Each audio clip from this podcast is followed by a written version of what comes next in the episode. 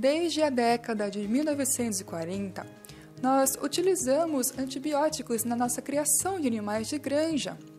Também sabemos que é comum os fazendeiros utilizarem o esterco dos animais para melhorar o dióxido de carbono do solo e aumentar a oferta de nutrientes para as plantas.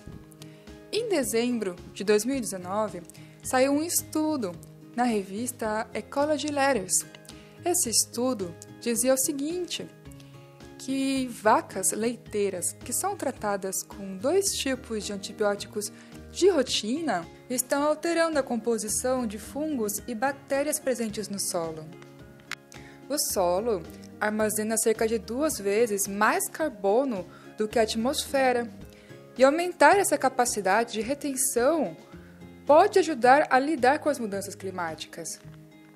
A novidade aqui é que a utilização desses antibióticos acabou afetando a capacidade das plantas em fixar o dióxido de carbono.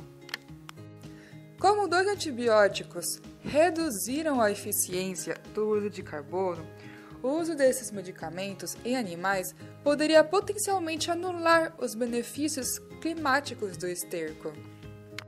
O que mostramos até agora é que os efeitos positivos de acrescentar esdrume ao solo não são tão positivos como pareciam se o esterco provir de gado tratado com antibióticos.